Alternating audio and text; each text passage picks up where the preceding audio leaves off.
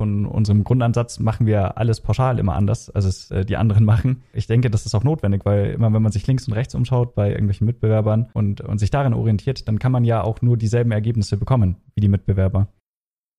Videos müssen klickstark sein. Ja, Videos müssen eine lange Zuschauerbindung haben. Sie sollten möglichst oft geteilt werden. Also das holt neue Leute auf die Plattform. Dann gibt es noch so etwas wie eine Session Watch Time, also dass Leute nicht nur ein Video schauen, sondern mehrere.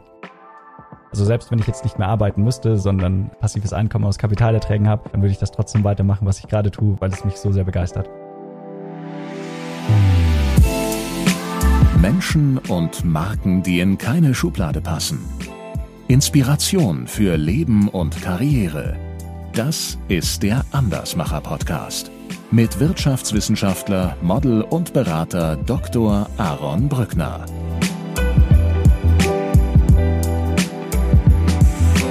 Jonathan, herzlich willkommen im Andersmacher Podcast. Äh, ja, vielen Dank, Aaron. Freut mich, dass wir uns heute mal unterhalten können. Ähm, du hast es wahrscheinlich nicht mehr ganz auf dem Schirm, aber du warst die einzige Person, die mir in den letzten ungefähr zehn Jahren einen handgeschriebenen Brief geschrieben hm. hat. Und äh, warum? Das werden wir heute herausfinden im Verlauf unseres Gespräches. Und die große Frage, die sich nämlich dann stellt, ist, ob du den Brief wirklich selbstständig geschrieben hast. Aber das werden wir herausfinden, Jonathan. Ich beginne, ich beginne meine Gespräche äh, immer mit einem kurzen Steckbrief. Dein Name? Äh, Jonathan Laufer. Dein Alter? 28, ja. Deine Heimat? Äh, ich komme ursprünglich aus Regensburg und bin dann ein bisschen in Deutschland rumgekommen. Also studiert habe ich, also meinen Bachelor habe ich, meinen Bachelor in Physik habe ich in Regensburg gemacht. Dann zum Master wollte ich mir ein bisschen was anderes anschauen. Das war dann in Kiel. Und äh, zur Selbstständigkeit bin ich dann wieder zurück nach Bayern gekommen. Ähm, mein Vater hat da ein, ein Haus, so einem bayerischen Dorf, wenn man so will. Da, da hat dann äh, die Selbstständigkeit begonnen. Ja, und äh, mittlerweile wohne ich so halb in Frankfurt. Also da sitzt unsere Firma, hier sind unsere Mitarbeiter. Äh, aber mit meiner Freundin, da wohne ich eigentlich offiziell an der Nordsee in der Richtung von St. Peter-Ording. Das ist aktuell noch ein bisschen äh, pendeln ab und zu mal. Ja, das ist ja jetzt keine Pendelei, die man mal morgens so eben macht. Deine Geschwister? Äh, ich habe eine ältere Schwester. Dein Vorbild? Ein Vorbild? Oh, das ist eine schwierige Frage. Also eine, eine Person, wo ich sagen würde, genau so will ich sein oder ich, ich stimme mit allem überein, was diese Person gut findet und, und deren Wertvorstellungen, deren Handeln, könnte ich jetzt eigentlich äh, gar nicht so für mich identifizieren. Aber es gibt ganz, ganz viele Menschen, die ich für äh, verschiedene Aspekte bewundere. Also fällt dir jemand ein, spontan?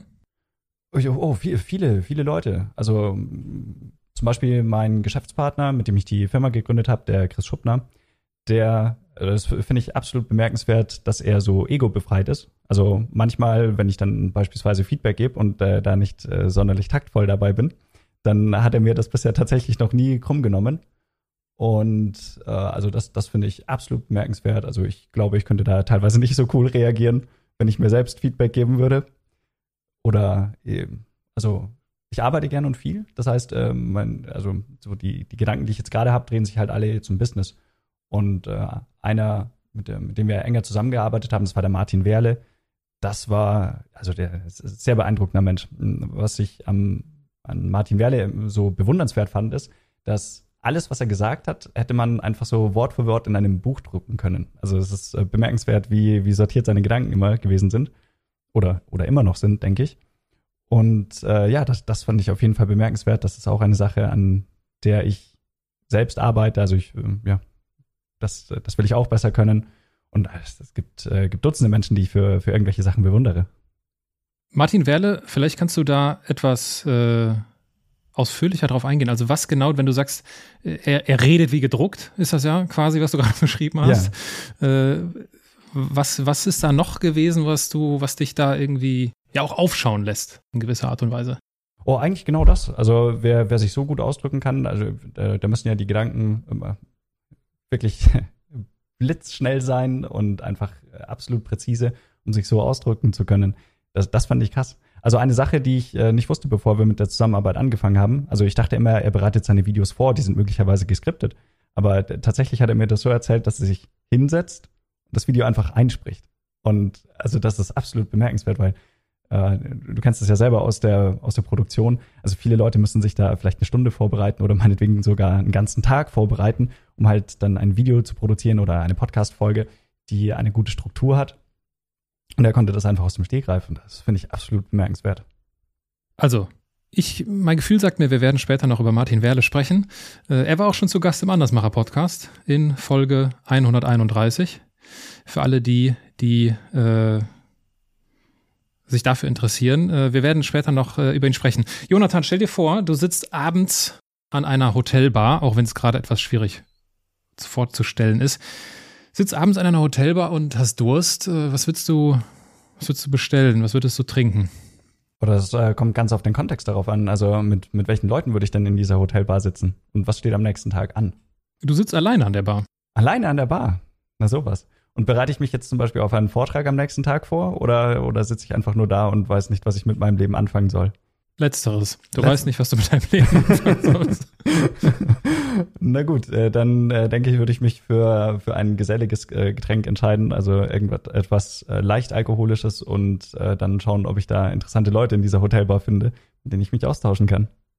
Ja, das äh, gelingt dir. Stell dir vor, ich säße auch an dieser Bar. Hm. Und wir würden ins Gespräch kommen bei leicht alkoholischen Getränken. Ich gehe davon aus, dass Wein auch leicht alkoholisch ist. Dann äh, würde das da drunter fallen. Und wir würden, äh, wir würden uns äh, anfangen zu unterhalten. Wir würden feststellen, Mensch, was, du kennst Martin Werle? Das ist ja Wahnsinn, erzähl mal. Äh, da würde ich dich irgendwann fragen, Jonathan, bist ja hier ein richtig guter Typ. Was machst du denn so beruflich? Beruflich? Äh, ja, ich äh, helfe im Wesentlichen Unternehmern, dass sie online mehr Kunden gewinnen, also insbesondere über YouTube. Das wäre so meine erste kurze Antwort. Und wenn du nachhaken würdest, äh, was ich genau tue, dann würde ich das, denke ich, noch weiter ausführen. Äh, und zwar, also viele, viele Unternehmer sind ja Experten in ihrem Gebiet. Also äh, allgemein Unternehmer sind ja so ein sehr faszinierender Menschenschlag, weil sie ja einfach Probleme so in der Gesellschaft lösen, also irgendwie Mehrwert stiften. Also sie schaffen ja Arbeitsplätze und ja, also lösen irgendwie irgendwelche Probleme. Aber die, die Schwierigkeit ist die, wenn man sich zu lange in einem Gebiet einarbeitet, äh, dass man zu sehr Experte wird und dann vergisst, wie man sich ausdrücken muss, damit es Nicht-Experten auch verstehen. Und äh, also genau da setzt für mich Marketing an, also dass man sich so ausdrücken kann, äh, dass äh, die, die Zielgruppe einen eben auch versteht. Und genau da unterstützen wir eben Unternehmer, Selbstständige, die ihre eigenen Produkte, ihre Dienstleistungen vermarkten wollen und wir haben uns auf den Kanal YouTube spezialisiert. Und bevor wir ausführlicher darüber sprechen, YouTube, wie ist es denn bitte dazu gekommen? Du hast ja eben schon was erzählt von einem Physikstudium. Ist jetzt ja auch nicht so der klassische, der klassische Weg, aber gut, es gibt ja natürlich auch seine Gründe, warum du im Andersmacher-Podcast äh, gerade zu Gast bist. Wie viel, äh, wie viel YouTube steckte denn in dem siebenjährigen Jonathan? Äh, gar keins. Also eigentlich bin ich ein sehr kamerascheuer Mensch. Ich glaube, mein, äh, mein Gesicht sieht man eigentlich kaum im Internet. Also äh, jetzt in, in den letzten Monaten natürlich schon etwas. Also muss man ja auch tun. Also Branding ist ja wichtig. Es ist ja auch wichtig, dass Leute wissen, äh, was man eben so anbietet. Aber eigentlich habe ich mich da nie so sehr äh, in, in die danach gesehen, in der Öffentlichkeit zu stehen. Womit hast du, wenn du so zurückblickst auf deine Kindheit oder Jugend, womit hast du dein, dein erstes Geld verdient? Mein erstes Geld, oh, das habe ich, glaube ich, erst nach dem Studium verdient. Also, ähm, ich ähm, würde sagen, so, so wirklich der, der klassische Unternehmer war eigentlich in mir erstmal gar nicht so angelegt. Ich war halt in der Schule, habe dann studiert, weil alle meine Kollegen auch studiert haben. Also schon das, was mich interessiert. Physik fand ich äh, immer sehr, sehr faszinierend, weil ich gerne verstehe, wie Dinge wirklich funktionieren. War dann ja auch auch eher so der, der Streber. Aber habe dann so im Laufe des Studiums festgestellt, beziehungsweise äh, im, im Lauf meiner Masterarbeit habe ich das erst festgestellt, äh, dass man aus Büchern irgendwas Sinnvolles lernen kann. Das äh, war, war das erste Mal, dass ich äh, überhaupt damit in Kontakt gekommen bin, dass man sich selbstständig weiterbilden kann. Irgendwie äh, ist mir das äh, in, in den letzten, also in den ersten 25 Jahren meines Lebens nicht so klar geworden. Und äh, als ich das dann herausgefunden habe, habe ich ganz viele Bücher verschlungen und äh, dann gemerkt, so die, die Laufbahn als Angestellter oder eine akademische Karriere, das ist eigentlich gar nichts für mich.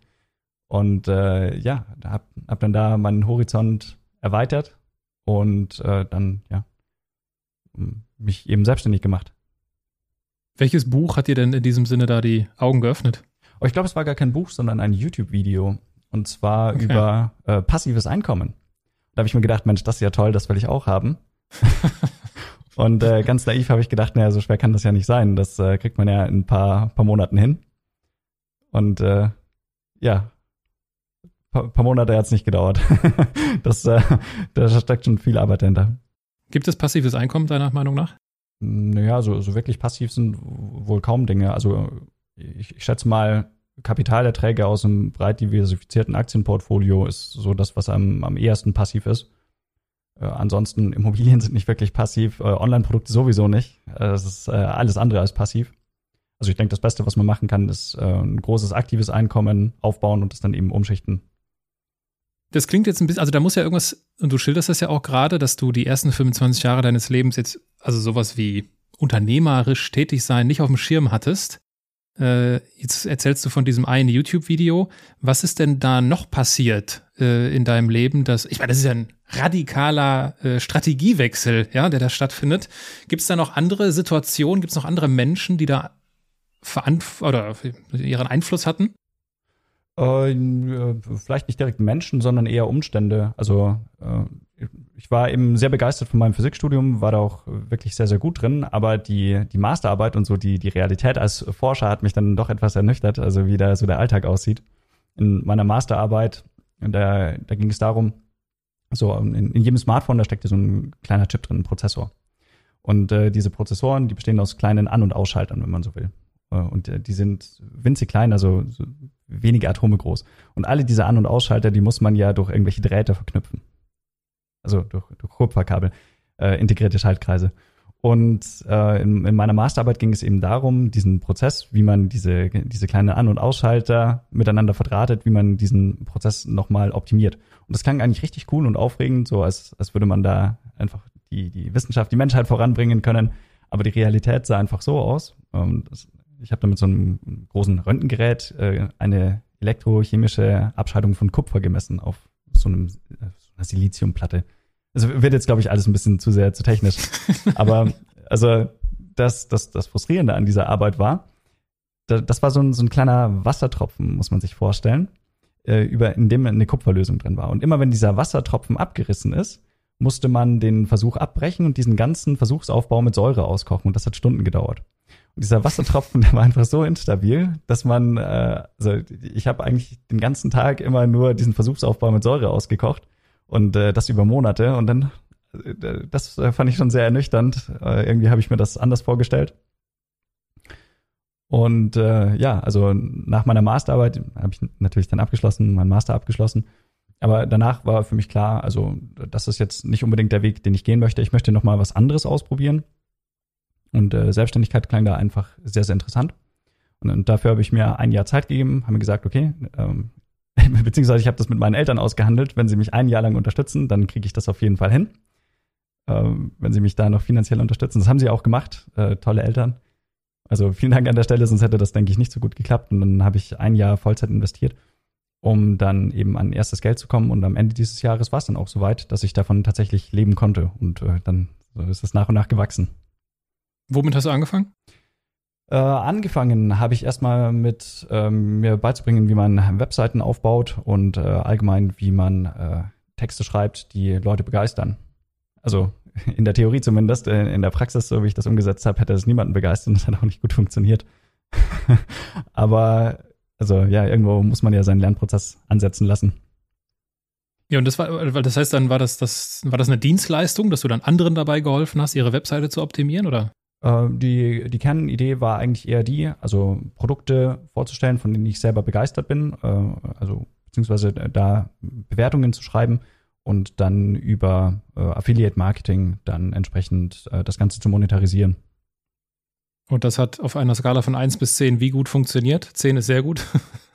äh, puh, also ich würde dem Ganzen noch nicht mal eine 1 geben.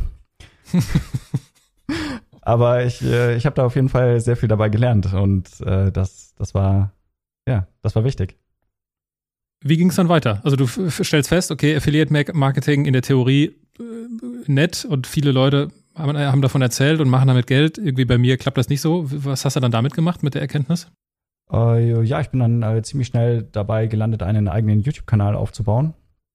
Äh, Logical Lemon heißt der. Äh, das waren so Animationsvideos zu äh, verschiedenen Themen, die mich gerade interessiert haben. Also das war eben der, dieser Zeitraum, wo ich Bücher für mich entdeckt habe und äh, habe diese Bücher verschlungen, so mindestens eins pro Woche und dann äh, zusammengefasst. Das war, äh, also wenn, wenn man Sachen selber zusammenfasst und sie richtig gut anderen erklären kann, dann muss man sie halt einfach nochmal auf einem viel tieferen Niveau verstanden haben. Und äh, genau dazu waren die YouTube-Videos. Also nicht nur für andere, sondern eben auch, um mein Verständnis davon zu vertiefen. Und äh, dieser YouTube-Kanal, der hat dann sehr, sehr gut funktioniert. Ich glaube, also ich hatte mir als Ziel gesetzt, innerhalb von sechs Monaten auf 10.000 Abonnenten zu kommen. Also habe ich ganz naiv gedacht, naja, so schwer wird das wohl auch nicht sein. die, die ersten drei Monate waren frustrierend hart. Äh, da, da ging das Wachstum eigentlich gar nicht voran.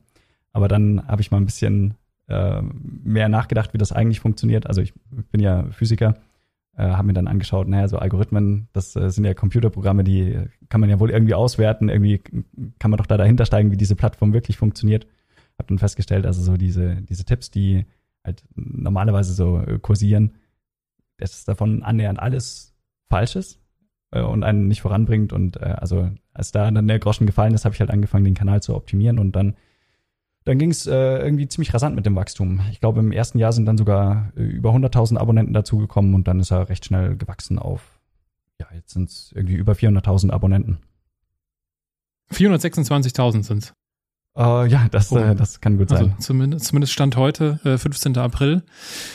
Ähm, wir haben im Hintergrund tierischen Beifall. Chico will auch seinen Beitrag leisten für dieses Podcast-Gespräch. Ähm, das heißt, du bist äh, auf, hast auf YouTube angefangen und hast dir die Frage gestellt, okay, Physiker, ich will das hier irgendwie alles verstehen. Mhm. Äh, ich will den, den, den YouTube-Algorithmus verstehen. Und ich meine, bei euch auch irgendwo mal irgendwo gehört oder gelesen zu haben, dass er so, das ist ja ein bisschen auch so Claim, ne? Wir haben den Code entschlüsselt, so ja, nach dem Motto. Ja. Äh, jetzt verlange ich natürlich nicht von dir, dass du hier all dein Wissen, also du hast sowieso viel mehr Wissen, als dass du es in einer Stunde preisgeben könntest. Äh, aber vielleicht kannst du uns da ein wenig teilhaben lassen, was dabei rausgekommen ist und vor allem, wie du da vorgegangen bist. Weil, also, wie macht man das? Wie entschlüsselt man den YouTube-Code? Ja, ja. Äh, also erstmal darüber nachgedacht, also dass YouTube ja ein, keine neutrale Plattform ist. Da geht es ja nicht darum, irgendwie äh, kleinen Content-Creatern möglichst äh, viel äh, Präsentationsfläche für ihre Videos zu geben, sondern ist ja auch ein kommerzielles Unternehmen, das irgendwie Geld verdienen will. Und wenn man äh, das, also das als Prämisse nimmt und darauf dann einfach mal ein Modell aufbaut und sich überlegt, wie, äh, also wie sind denn die Anreize für YouTube gesetzt, welche Art von Videos werden denn wie gefördert, dann äh, kommt man ziemlich schnell zu einem Schluss. Also das Geschäftsmodell von YouTube ist einfach, äh, Zuschauern Werbung zu zeigen und äh, um viel Geld mit Werbung zu verdienen, müssen die Zuschauer einfach möglichst lange auf der Plattform sein, möglichst oft auf die Plattform zurückkommen und dann muss man ihnen eben so oft Werbung zeigen, wie sie es halt gerade noch tolerieren, äh, ohne dass man sie verbrennt. Ja, und äh, dann, also ich, ich meine, die, die Faktoren sind eigentlich, eigentlich offensichtlich. Also Videos müssen klickstark sein. Ja, Videos müssen eine lange Zuschauerbindung haben. Sie sollten möglichst oft geteilt werden, also weil das holt neue Leute auf die Plattform. Und ähm, dann gibt es noch so etwas wie eine Session Watch Time, also dass Leute nicht nur ein Video schauen, sondern mehrere. Und äh, wenn man das Ganze dann in Zahlen runterbricht, also in den YouTube Analytics, da kann man ja auch einiges auslesen. Dann äh, kann man sich eben schauen, äh, anschauen, wie kann ich das denn jetzt eigentlich messen? Was sind da verlässliche Daten dafür? Und dann kann man eben diese Variablen isolieren und dann äh, nacheinander optimieren. Und äh, so konnten wir halt dann nach und nach äh, Prinzipien ableiten, wie man gute Titel und Thumbnails erstellt oder wie man ein Video aufbauen muss, dass es wirklich halt äh, lange angeschaut wird oder was man tun muss, dass, dass Leute so begeistert sind, dass sie es teilen wollen. Und äh, da, das geht eben alles durch Datenanalyse. Weil wenn man sich äh, nur das Endergebnis anschaut, also ich lade ein Video hoch und gucke, wie viele Klicks das hat, dann weiß ich ja nicht, warum wurde es denn so oft geklickt. Also, weil, naja, woher soll ich es wissen? Also ich, ich muss Variablen isolieren, dann muss ich sie eben äh, gegeneinander testen und dann, ja, also das, das steckt so im, im Kern dahinter. So haben wir damit angefangen. Was ist denn, was ist denn ein äh, besonders weit verbreiteter, schlechter Ratschlag, wenn es um den Aufbau von Reichweite auf, auf YouTube geht? Ja, ich, äh, also in meinen Augen ist das interessanteste Beispiel SEO. Also, dass Leute sagen, du musst deine Videos auf die Suche optimieren. Aber das, das kann eigentlich gar nicht funktionieren, wenn, wenn Leute eine große Reichweite wollen, wenn sie viele Klicks wollen. Dann kann man sich ja mal anschauen, wie oft wird denn nach bestimmten Begriffen überhaupt gesucht, auf die optimiert wird. Und äh, also selbst wenn man jetzt ein, ein beliebtes Keyword, einen beliebten Suchbegriff nimmt wie sagen wir mal, Aktien kaufen, das hat ungefähr ein Suchvolumen monatliches von 20.000. Und selbst wenn du jetzt, also die Konkurrenz ist riesig, es gibt ja da 1000 Videos dazu, also mehr als 1000 Videos. Aber selbst wenn du es schaffen würdest, dass du halt einfach das beste Video zu diesem Keyword produzierst, also in Augen von, von Google, von YouTube, dass es eben auf Platz eins dann auch angezeigt wird, dann würdest du ja trotzdem nicht diese 20.000 Klicks bekommen, sondern nur einen Bruchteil davon. Also es ist halt ungefähr exponentiell verteilt. So der, der erste Platz macht ungefähr so 60 Prozent der Klicks und äh, der Rest teilt sich halt auf die anderen Videos auf. Und dann ist man halt so bei 12.000 Klicks im Monat oder das sind halt dann 400 am Tag. Und wenn man das jetzt umrechnet, also die, die aller, aller, allerbesten äh, YouTube-Videos, die wir so sehen, die schaffen es vielleicht, dass jeder 25. Zuschauer abonniert, aber das ist die Seltenheit. Und bei 400 Klicks, wenn wir es mal durchrechnen, sind das 16, 16 Abonnenten am Tag. Und da haben wir alles schön gerechnet. Da, also alles schön gerechnet, was nur geht. Ein, ein Keyword mit einem hohen Suchvolumen verwendet und also wirklich alles schön gerechnet. Und das ist wenig. Weil, also Gegenbeispiel, warum Logic Lemon so schnell gewachsen ist. Äh, wir hatten Videos, die haben uns teilweise 1000 Abonnenten an einem einzigen Tag gebracht. Nicht 16 im Monat, sondern 1000 an einem Tag.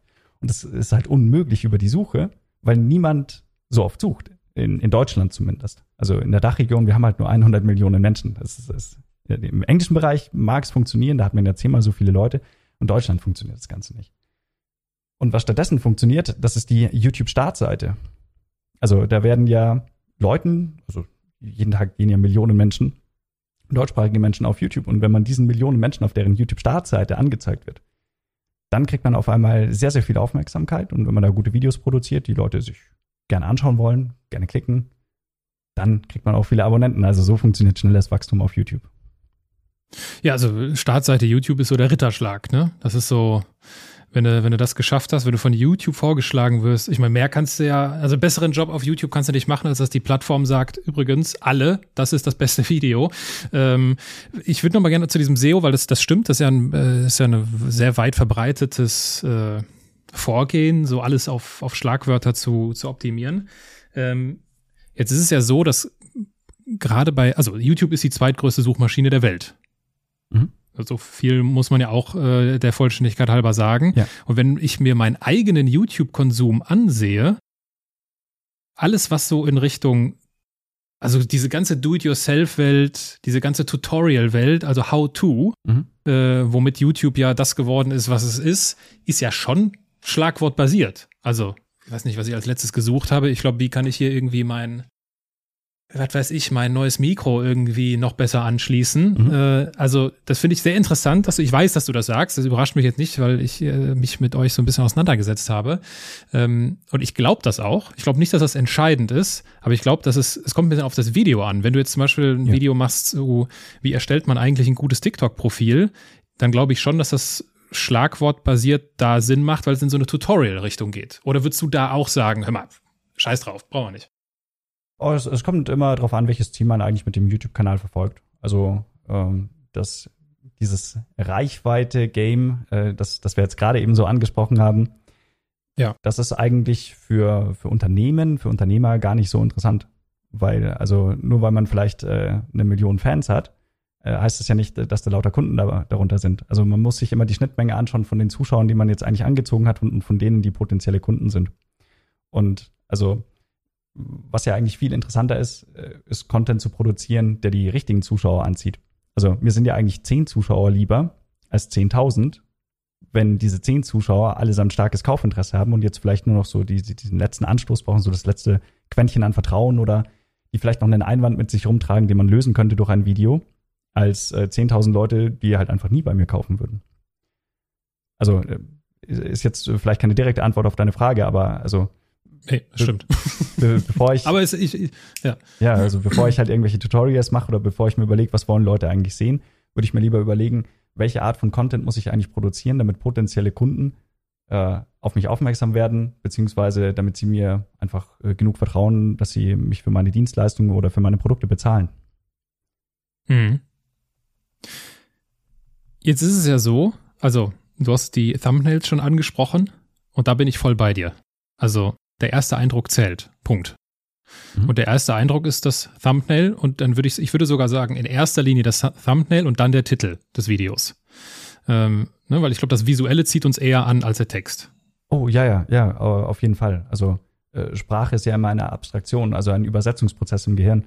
Da gibt's ganz interessante ja. äh, Beispiele dazu, wenn du einfach einer Person mal ein Bild zeigst für einen Bruchteil von einer Sekunde und dann einfach mal fragst, was hast du davon wahrgenommen, dann äh, können die sich an überraschend viele Details und Fakten äh, erinnern. Aber wenn du ihnen einfach in derselben Zeit eine Buchseite zeigen würdest, dann weiß niemand irgendwas, um was es da geht. Also Bilder sind kein Übersetzungsprozess, sondern es ist ja quasi so die, die natürliche Sprache des Gehirns. Also ich, ich bin kein Wissenschaftler in, oder in, also außer Physiker, aber in, in der Richtung habe ich nicht viel Ahnung. Aber so erklären wir uns das halt eben bei uns intern, dass, äh, dass einfach Bilder so, so viel besser funktionieren. Und im Prinzip hast du auf YouTube so einen zweistufigen Prozess. Also du musst die Aufmerksamkeit einfangen, also du musst den Blick einfangen. Und das funktioniert natürlich durch das Thumbnail. Und dann im zweiten Schritt musst du halt diese Aufmerksamkeit auch konvertieren in einen Klick und verkaufen. Das macht dann der Titel an sich. Oh, äh, mhm. da an der Stelle haben wir übrigens auch dann einen sehr häufigen Fehler, den ich so sehe. Und zwar, die, die größte Stärke von einem Thumbnail ist es ja, dass es ein Bild ist. Also ein Bild, das mhm. sofort ausgewertet werden kann. Und ganz viele Leute schreiben dann riesigen Text in ihre Thumbnails rein. Also die, die machen diese größte Stärke kaputt. Mhm. Sehr interessant. Un unser Eindruck ist, äh, also ich, ich glaube, ich, ich habe ein Interview von dir gehört, da hast du gesagt, am besten gar keinen Text ins Thumbnail. Das, ja. also ja, ja und nein. Äh, ich finde so, ich finde so, also wir sagen so maximal drei Wörter.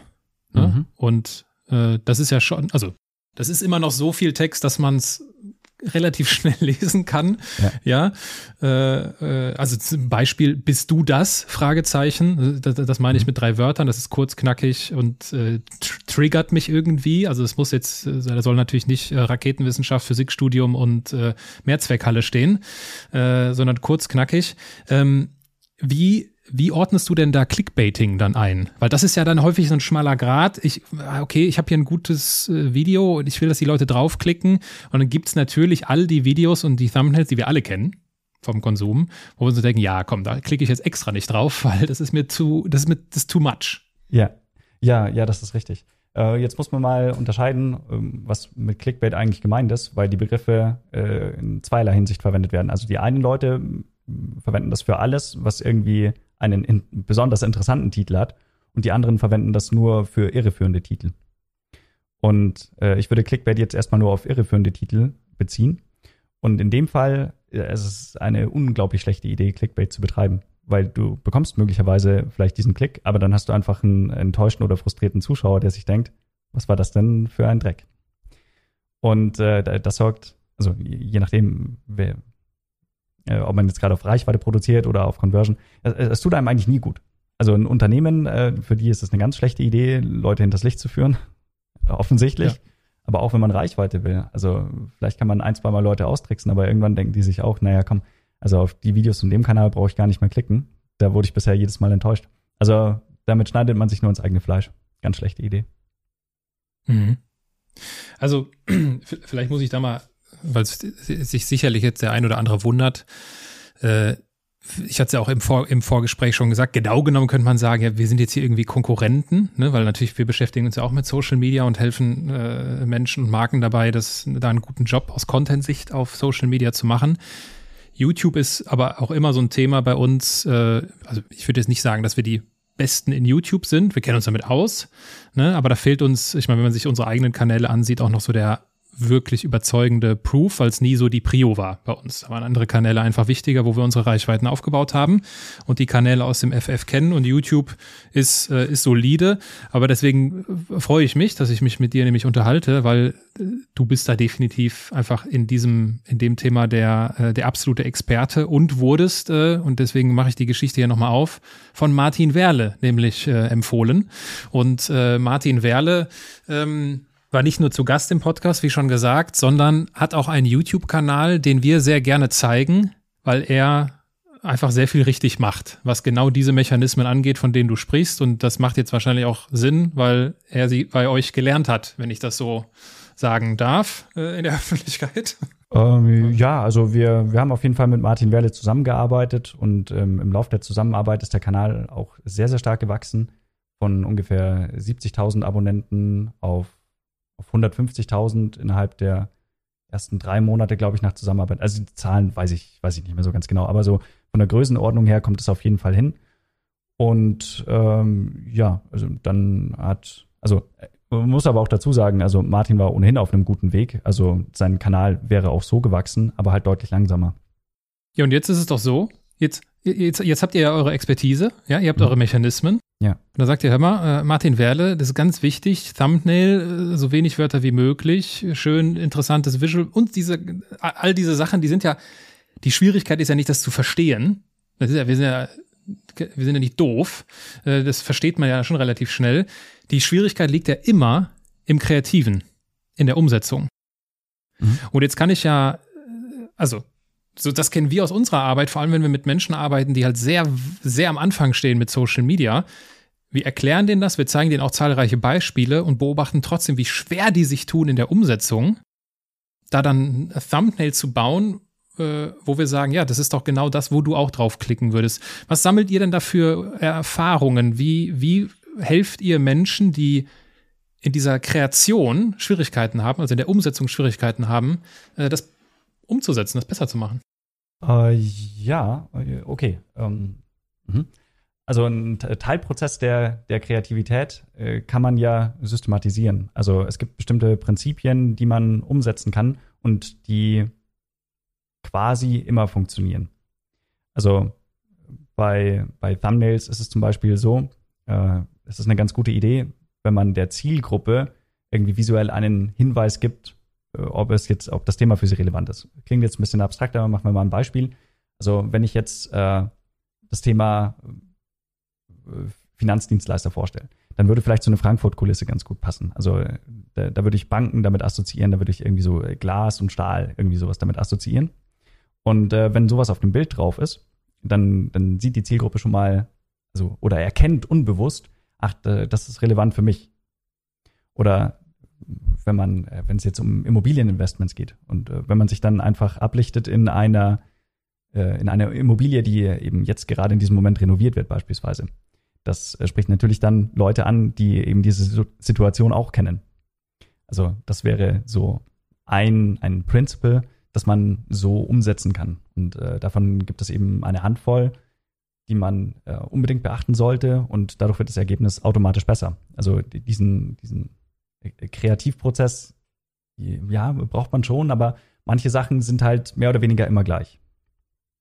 Aber kennst du, kennst du oder kennt ihr diesen, diesen mitfühlenden Schmerz, äh, äh, wo ihr alles erklärt habt? Ihr habt alles in die Waagschale geworfen. Ihr habt euer Herzblut in, in, die, in die Zusammenarbeit mit einem Kunden geworfen und habt wirklich das Gefühl, das ist, mehr können wir nicht erklären. Und die Person setzt es trotzdem nicht so um, dass ihr sagt, äh, die oder der hat es verstanden. Äh, ja, ja, natürlich. Also es kommt äh, immer wieder vor. Also wir, wir versuchen halt eben diese Quote zu reduzieren und äh, also dass, dass einfach die Trefferquote nach und nach höher wird. Ist ja eigentlich auch so, wenn man mal eine Fußballmetapher verwendet. Also ähm, ein Amateurfußballer, der, der trifft halt einfach nicht so oft ins Tor. Er trifft vielleicht nicht mal den Ball. Aber äh, auch ein Profi trifft ja nicht jedes Mal ins Tor. Äh, also die, mhm. die Quote steigt einfach. Also die, die Wahrscheinlichkeit, dass er so einen richtigen Volltreffer landet, die wird höher. Und äh, darin sehe ich eigentlich unsere Hauptaufgabe. Also, dass wir einfach so diese Prinzipien mitgeben, damit die Leute nach und nach immer mehr von diesen Volltreffern landen. Es muss ja nicht jedes Video ein Volltreffer sein, äh, sondern, naja, also im, im Laufe der Zeit sollen einfach immer mehr Volltreffer dazukommen. Und was hat das jetzt alles mit logischen Zitronen zu tun? oh, da, da, hätte ich mir am besten jetzt noch äh, schnell eine Geschichte ausgedacht, äh, da, damit ich den Company-Namen besser erklären kann. Also so viel steckt eigentlich nicht dahinter. Also als ich äh, angefangen habe mit dem YouTube-Kanal, ja, ich meine, äh, gerade an unserem Beispiel sieht man ja, wie, wie unwichtig so ein Kanalname ist. Also niemand weiß, was damit gemeint ist. Ich weiß es ja selber nicht mal so genau. Äh, aber es äh, stört eigentlich gar nicht, um Reichweite aufzubauen oder um, äh, um ein Business aufzubauen, um Kunden zu gewinnen. Also damals, als ich angefangen habe, überhaupt keine Ahnung von, von irgendwas hatte im Bezug auf Business, habe ich mir gedacht, äh, irgendwie so ein, ein Objekt wäre schön, zu dem man ein, ein Logo basteln kann. Ja, wie wär's mit einer Zitrone? Warum nicht? Äh, Alliterationen sind auch immer gut. immer, es, immer, super. Ja, genau. Vielleicht äh, wird das Ganze auch mal international gehalten. Dann nehmen wir doch einfach mal einen englischen Namen. Also. Ja, oh, ja, und du bist, äh, du bist äh, ein Physiker, logisch denken ist wahrscheinlich einer deiner Stärken, Logical Lemon. Ja, so kommt eins zum anderen. Aber es ist ja schön zu wissen, es ist, ich finde es schön zu hören, dass es da gar keine Geschichte gibt.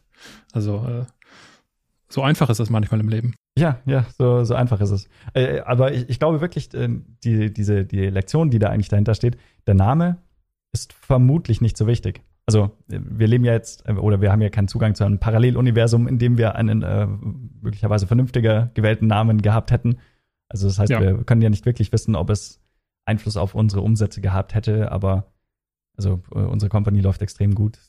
Ich, ich, hätte mir gar nicht vorstellen können, dass, äh, ja, dass wir so ein Unternehmen aufbauen, so viele Mitarbeiter dann haben, ja. Also trotz dieses Namens. Ja, lass uns darüber, trotz des Namens, lass uns trotz des Namens darüber sprechen.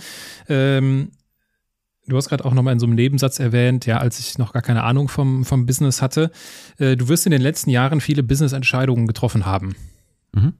Sonst hättet ihr das jetzt ja nicht so aufgebaut, wie ihr es da habt. Bei welcher dieser Entscheidungen in deinem Business hast du denn am meisten über das Leben gelernt? Oh, das ist eine ganz schön schwierige Frage. Am meisten über das Leben gelernt. Ja. So, so auf die Schnelle fällt mir da nichts ein. Beziehungsweise ich könnte einfach mal laut nachdenken. Vielleicht fällt mir währenddessen etwas Mach ein. Mach das. Laut nachdenken ist gut. Ja. also, wir, äh, ich, ich erzähle einfach mal ein bisschen was über die Gründungsgeschichte und dann gucken wir einfach mal, ob da irgendwie Gold Nuggets dabei waren. Äh, schauen wir einfach mal, was, äh, was da, dahinter steckt. Also, äh, die, den YouTube-Kanal habe ich 2017 gegründet. Es war im April 2017. Und äh, also als Einzelkämpfer habe ich den Kanal eben hochgebracht auf ungefähr 100.000 Abonnenten. Dann habe ich da meinen Geschäftspartner kennengelernt, den äh, Chris Schuppner. Der hatte damals noch eine andere Firma, beziehungsweise äh, hat, äh, hat sich bei zwei Firmen, glaube ich, beteiligt. Hat da ein bisschen mitgearbeitet. Und oh, da, da haben wir möglicherweise schon mal ein ganz gutes Learning. Äh, die, die Firma so, wie sie jetzt steht und so gut, wie sie jetzt läuft, hätte ich alleine niemals aufbauen können. Also, weil wir äh, komplementäre Stärken haben.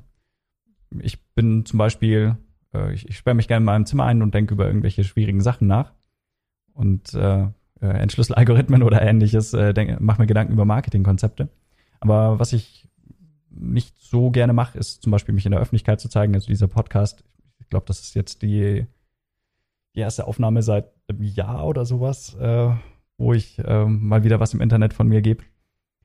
Ja, äh, also das ist einfach gar nicht so meins und äh, das macht äh, alles mein Geschäftspartner. Der ist da sehr aktiv, ist sehr aktiv auf Instagram, äh, zeigt immer, wie, wie es unserer Company so geht.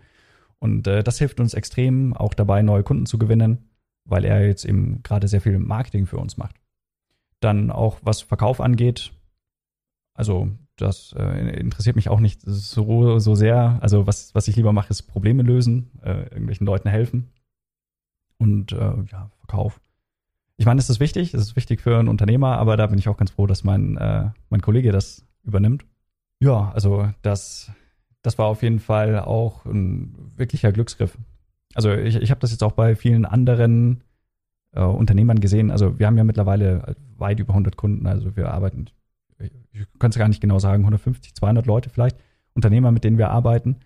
Und äh, da, da, sehen wir immer wieder, was die alles erlebt haben oder dass sie möglicherweise Pech jetzt mit Geschäftspartnern hatten oder dass sie da ständig im, im Clinch miteinander liegen. Und äh, bei uns intern in der Company hatten wir das einfach noch nie. Äh, hatte ich ja auch eingangs erwähnt. Also äh, mein, mein Geschäftspartner ist da auch sehr ego-befreit. Und möglicherweise liegt es auch mhm. daran, äh, dass, äh, dass wir da sehr gut auskommen.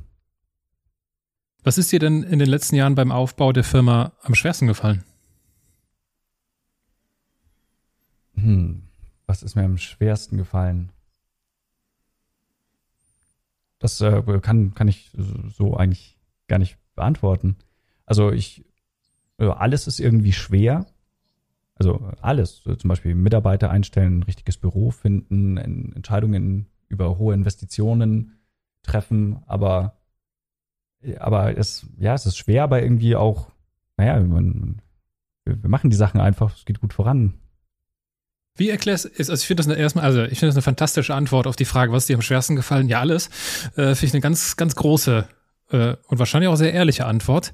Aber wie erklärst du dir das denn, Jonathan? Du hast angefangen äh, da mit Physik und sowas, hast dich selbst als äh, Streber bezeichnet, wolltest irgendwie, weiß ich nicht, Physiker werden und äh, äh die Welt, die, die, die, die Details äh, der, der Naturwissenschaft ergründen.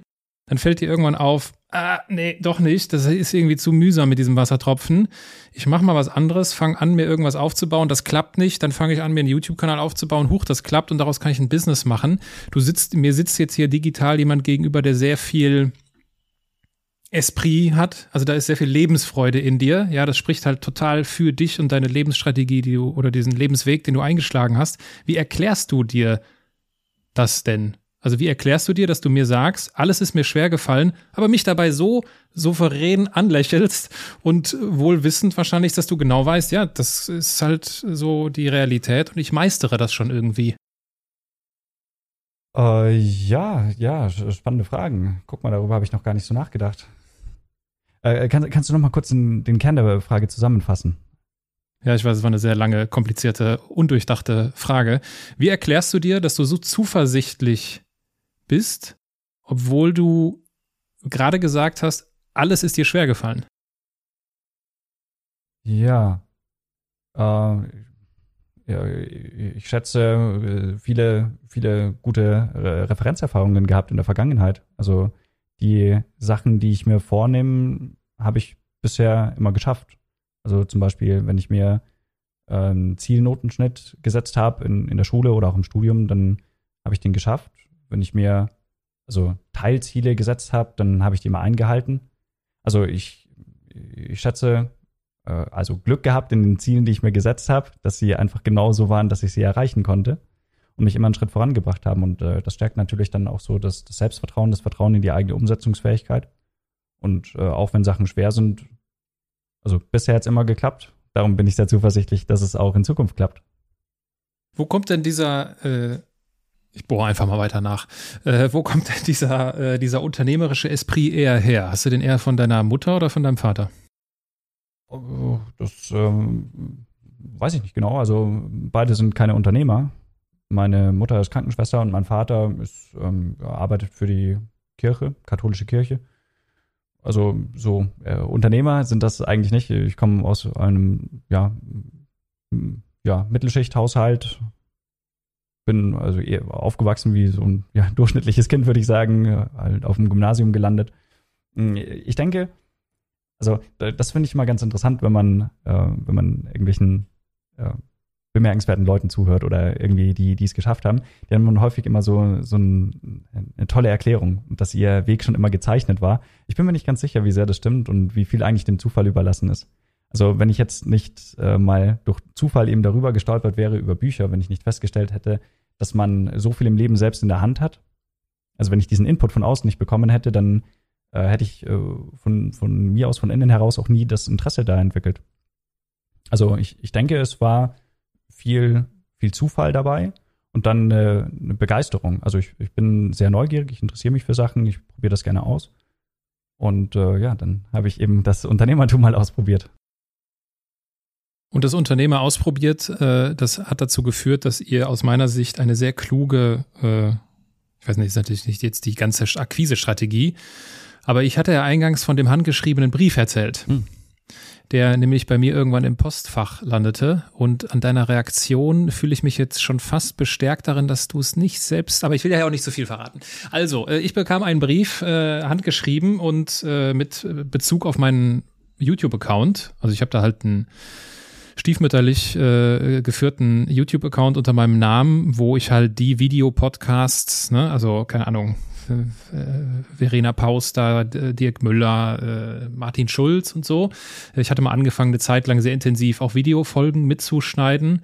Habe dann irgendwann gemerkt, um Gottes Willen, das ist ja viel zu viel Arbeit, kriege ich alles gar nicht hin. Und ähm, deswegen lag das so ein bisschen brach. Aber das scheint bei euch in eurem System irgendwie aufgefallen zu sein. Das heißt, ich finde es interessant, wie ihr vorgeht. Ihr sucht euch, das heißt, ihr sucht eure potenziellen Kunden schon aus. Sagt, okay, der Typ hat einen YouTube-Account, der sieht scheiße aus, der YouTube-Account, äh, weil der überhaupt hier unsere ganzen Maßstäbe nicht berücksichtigt, was wahrscheinlich stimmt.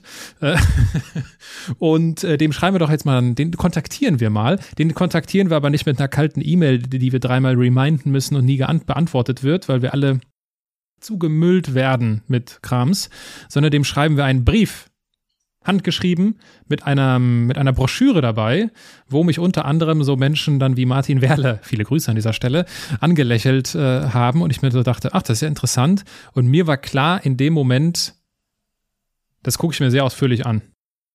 Wie ist es zu dieser Strategie gekommen? Und dann, wenn du, wenn du so ehrlich sein willst, hast du ihn wirklich selbst geschrieben, Jonathan? okay, äh, fangen wir mal mit dem ersten Teil der Frage an.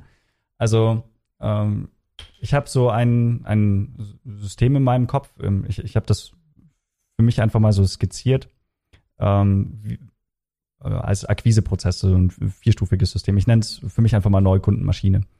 Und äh, also in meiner Betrachtungsweise gibt es da so vier Stationen, in wie ein, ein Interessent im, ja, in der Customer Journey fortgeschritten sein kann, also wie, wie, wie sehr er sich jetzt mit dir und deinem Geschäft ähm, auseinandergesetzt hat, also um aus einem Uninteressierten einen Kunden zu machen.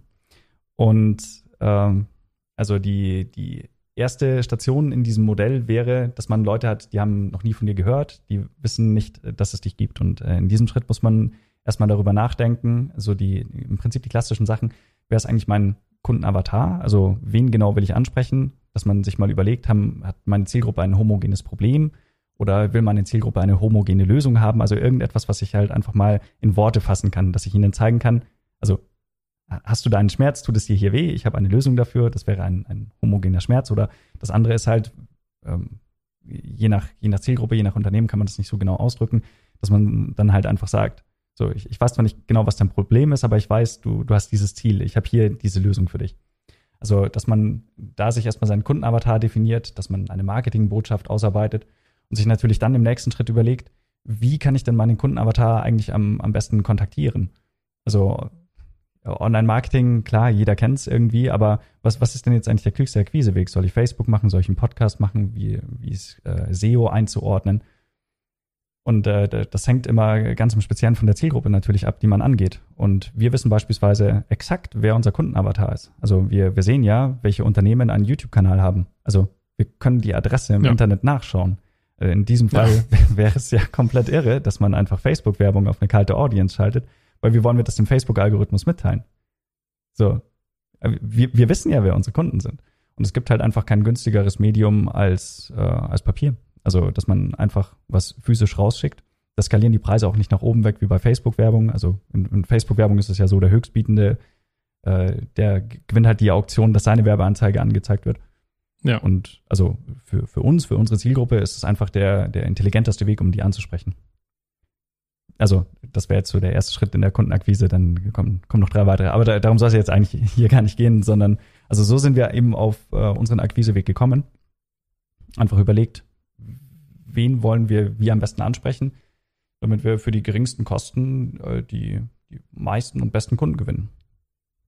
Die geringsten Kosten hast du natürlich nicht, wenn du den Brief selbst schreibst, weil du hast ja, du bist ja der, der teuerste Mitarbeiter. Ah, ja, richtig. Das ist jetzt der zweite Teil der Frage. Kommst du nicht raus aus der Nummer? Ja, das, äh, das merke ich schon, das merke ich schon. Also ich hätte ihn dir selbstverständlich äh, handgeschrieben, äh, auch gerne zugeschickt. Also von, von mir persönlich signiert, aber das hättest du vermutlich nicht lesen können. Ich bin mit keiner sonderlich schönen Handschrift gesegnet. Und äh, das hat dann eine Mitarbeiterin von uns gemacht. Ja, und äh, alles gut, ne? Ich finde auch, guck mal, das, das Ding ist ja, ich denke in dem Moment, krass, hat er mir jetzt gerade wirklich persönlich einen Brief geschrieben? Wahrscheinlich nicht. Aber er hat sich so viel damit beschäftigt, und wenn das für sich einfach nur gut organisiert hat, dass er den Brief dann nicht am Ende des Tages selbst schreibt, weiß ich das trotzdem wertzuschätzen, dass du dir so viel Gedanken darüber gemacht hast. Das ist fast das Äquivalent zu, ich habe es wirklich selbst geschrieben. Deswegen nehme ich dir das noch nicht mal übel, dass du den jetzt nicht selbst geschrieben hast. Und ich nehme auch nicht übel, dass der auch in dieser Variante schon sehr, also Schön geschrieben war das jetzt nicht, ne? Aber, aber äh, auch, auch das gehört wahrscheinlich irgendwie dazu. Das ist dann halt so ein bisschen, ich finde das schön, das ist so ein bisschen anti. so ein bisschen anti, so ein bisschen so, das ist halt real, ne, so Ja. halt richtig Handschrift. Jetzt noch nicht mal irgendwie Hochglanz-Handschrift, sondern das ist halt Handschrift. Hör mal hier, wir wollen die. Und natürlich reagiert da jeder anders. Ich könnte mir auch vorstellen, dass Leute da sich das angucken und sagen, was? Wie unprofessionell ist denn das? Aber bei mir, ich mag so, ich mag so dieses, ich meine, wir sind ja immer noch im Andersmacher-Podcast. Ich mag es, wenn Leute andere Wege gehen. Ne? Und deswegen spricht mich sowas, glaube ich, auch noch einmal äh, stärker an. Also, Ja. Ja, äh, also von daher sehr, sehr gelungen. Ja, ja. Sehr- vielen sehr- Dank. äh, sehr, sehr, ge- sehr gelungen. Und dann geht's halt weiter. Ich meine, ich weiß, dass äh, wir jetzt dich über die ganzen, ähm, wir haben schon sehr, wir haben schon sehr fachlich gesprochen über YouTube, weil es einfach auch bei mir ein großes Interesse, großes Interessensgebiet ist. Äh, vielleicht noch ein Gedanke trotzdem zu dem, was dann kommt. Für mich hat es den Anschein, ihr seid da ja schon sehr stark so auf Automatisierung. Ne? Ich hatte dann nämlich, also ich habe dann ja, äh, also ich hatte dann so einen Call ne, mit jemandem, und das wiederum hat mich dann nämlich, oh, das ist hier, wenn ich, du kriegst jetzt hier live öffentliches Feedback, Jonathan, ob du willst oder nicht. Das hat mich dann nämlich, das hat mich dann nämlich ein bisschen enttäuscht, Mhm. weil ich hatte, ich habe dann tatsächlich die Erwartung, mit dir zu sprechen. Mhm. Dann habe ich dich bei LinkedIn geedit, haben mir gedacht, oh ja, guter Typ, oh, Physik, äh, den, den lade ich in den Andersmacher-Podcast ein, finde ich super. Ähm, der, wahrscheinlich wollen die mir irgendwann auch was verkaufen, was für, mir, für meinen YouTube-Kanal jetzt keinen Sinn macht. Aber egal, ich höre mir das mal an, habe einen Call gehabt und dann halt nicht mit dir, natürlich nicht mit dir, sondern mit einem Mitarbeiter. Ich weiß nicht mehr, wer das war. Und da war halt sehr stark zu spüren, hier geht's nur um Sales. So, dem war, dem war ziemlich scheißegal, dass ich noch irgendwas erzählt habe von, ey, ist der Jonathan denn nicht zu sprechen? Ich will den in meinen Podcast einladen, dass er anders mache. Hat den überhaupt nicht interessiert. Ja, Mhm. Äh, das fand ich wiederum, das fand ich nicht sympathisch. Oh ja, ja, ja, da, da hast du recht, da, da haben wir noch ordentlich nachzubessern. Ja, die, die größte Schwierigkeit ist die, also äh, ich bin Physiker, mein Kollege, der ist Systemingenieur, so, wir, wir sind nicht die geborenen Vertriebler. Äh, Das ist, das ist die, die, das ist die größte Baustelle in unserem Unternehmen schon seit, seit den zweieinhalb Jahren, dass wir das irgendwie nicht gut und systematisiert hinkriegen. Also wir sind gut in unserer Dienstleistung, wir sind gut im Marketing, aber der Verkauf, das ist, äh, ja, ja, da hast du recht. Größte Schwierigkeit. Wir arbeiten dran, wir versuchen es besser zu machen, aber noch haben wir es nicht gut hingekriegt. Also immer noch nicht. Äh, Dein, dein Call ist ja, glaube ich, schon länger her. Der ist schon her, ja. Ja, aber wir arbeiten Ja. dran. Ja, deswegen, ne, wie ich erinnere an unser Vorgespräch, deswegen hat es mich so gefreut, äh, Post von euch zu bekommen, äh, von einer anderen Mitarbeiterin. So, ey, hier, Andersmacher-Podcast, wäre das nicht mal was? Habe ich mir gedacht, ja, habe ich doch sowieso schon die ganze Zeit dran gedacht. Ach ja, so. Äh, also bitte nicht, bitte nicht falsch verstehen, auch hier in aller Öffentlichkeit. Das ist kein, das ist bloß nicht irgendwie vorführend oder so. Nur äh, ich schätze Jonathan so souverän und Selbstbewusstsein, äh, selbstbewusst ein, dass er ganz gut damit umgehen kann, hier mit mir gerade, wenn ich hier so offen solche Sachen ausplauder. Und ich finde das gut und Martin Werle ist begeistert von euch und äh, äh, das ist ein großes Kompliment. Ja, und von daher äh, für den oder die das irgendwie interessant klingt, wo finde ich euch? Ähm, also man findet unsere Website unter www.logicallemon.de und äh, da haben wir das Problem mit dem Firmennamen, dass, äh, dass ihn niemand schreiben kann. Ach so, Also- ja. Äh, Das ist wirklich eine große Schwierigkeit. Auch in Hotels übrigens. Immer, wenn, wenn wir da einchecken wollen, das muss, muss man dann immer Buchstabe für Buchstabe äh, vorkauen. Also wie logische Zitrone einfach auf Englisch. logiclemon.de findet Ja. man unsere Website. Das ist Genau, bei uns so der dann, Dreh- und äh, Angelpunkt. Dann hat man das Spiel relativ schnell verstanden. Was ist denn, äh, wenn ich jetzt deine Eltern fragen würde? Sag mal hier, der Jonathan, der war doch hier großes Physiktalent. Jetzt macht er da irgendwas mit YouTube. Was ist denn aus dem geworden? Was würden die mir sagen? Äh, ja, also meine Mama, die, die hätte wohl gesagt, dass, äh, dass ich äh, schon, schon immer Sachen toll gemacht habe und immer toll durchgezogen habe. Äh, und mein Papa würde das, äh, das nicht so sehr sagen. Der hatte am Anfang äh, Zweifel, dass das mit der Selbstständigkeit überhaupt was Vernünftiges ist und äh, hat, äh, hat mir dann lange empfohlen, dass ich mir doch irgendwo anders einen äh, Job suche, vielleicht IT-Sicherheit oder sowas, wenn ich unbedingt was mit Computern machen will. Äh, ja, und äh, das hat dann eigentlich erst aufgehört, als wir so die ersten Mitarbeiter hatten und also, als wir vielleicht ein, ein Vielfaches von dem im Monat gemacht haben, was, was er im kompletten Jahr verdient, dann, äh, also spätestens ab dem Zeitpunkt äh, war dann auch klar, es scheint ja doch irgendwas Vernünftiges zu sein. Und jetzt findet er das auch äh, gut und unterstützenswert. Aber naja, ist halt eher äh, konservativ da gewesen am Anfang. Aber, aber trotzdem, also das äh, muss ich ihm ja unbedingt zugute halten. Also beide meine Eltern haben, haben mich da sehr unterstützt und äh, ohne dieses erste Jahr mit, mit ihrer Hilfe, finanziellen Hilfe, hätte ich das, äh, glaube ich, nicht so einfach auf die Beine stellen können, da ja selbstständig zu werden, eben davon leben zu können, beziehungsweise dann die Grundlagen zu legen für ein eigenes Unternehmen. Also auch hier also, sehr, sehr viel Glück. Ja, also äh, deine Eltern haben äh, bis an ihr Lebensende äh, den Titel Mitarbeiter des Jahres und des Monats und des Tages verdient, weil das ist, äh, das ist das Fundament gewesen. Ja. Und vielleicht nicht sogar noch, noch nicht mal vielleicht das, das Finanzielle, sondern auch das, das Emotionale, dieses, äh, wir glauben an dich, mach du mal, wir, wir zerstören jetzt nicht dein, dein, ja, mach doch jetzt mal so weiter, wie du angefangen hast. Ne? Das, was auch viele, die uns jetzt zuhören, wahrscheinlich kennen. Und äh, von daher, äh, viele Grüße an deine Eltern. Gut gemacht. Äh, Jonathan, wenn du YouTube-Kanal habt ihr ja, hier die logischen Zitronen. Gutes Business habt ihr auch. Wenn du ein Buch über dein Leben schreiben müsstest, so ein bisschen so Martin Werle-Style, da hat er so ein paar Bücher geschrieben. Wenn du ein Buch über dein Leben schreiben müsstest, wie würde der Titel lauten? Über mein Leben? Äh, darf ich das Thema wechseln? Also ich, ich könnte Bücher über andere Dinge schreiben, also die ich für deutlich interessanter halte als mein Leben. Da, hau raus. Was wäre das Top-1-Thema? Also äh, das, was mich am allermeisten begeistert, ist Marketing. Also einfach zu verstehen, wie, wie die Kommunikation zwischen einem Unternehmen aussehen muss und der Zielgruppe, damit, ja, damit beide profitieren, also damit man sich untereinander versteht. Das, äh, das ist so meine größte Leidenschaft. Und wenn ich etwas machen würde, dann, dann ein Buch darüber schreiben, was so die Prinzipien sind, die wir da rausgefunden haben, also die, die Dinge, die wirklich funktionieren das passt eigentlich auch ganz gut zum, zum Thema in deinem Podcast. Also von unserem Grundansatz machen wir alles pauschal immer anders, als es, als es äh, die anderen machen. Und äh, ich denke, das ist auch notwendig, weil immer wenn man sich links und rechts umschaut bei irgendwelchen Mitbewerbern, dann und, und sich daran orientiert, dann kann man ja auch nur dieselben Ergebnisse bekommen wie die Mitbewerber. Und äh, also die, die viel interessantere Herausforderung liegt ja eigentlich darin, dass man anders denkt und dann dabei richtig liegt. Und äh, das machen wir, also das haben wir auf YouTube gemacht, da, darum haben wir so viele erfolgreiche Kunden.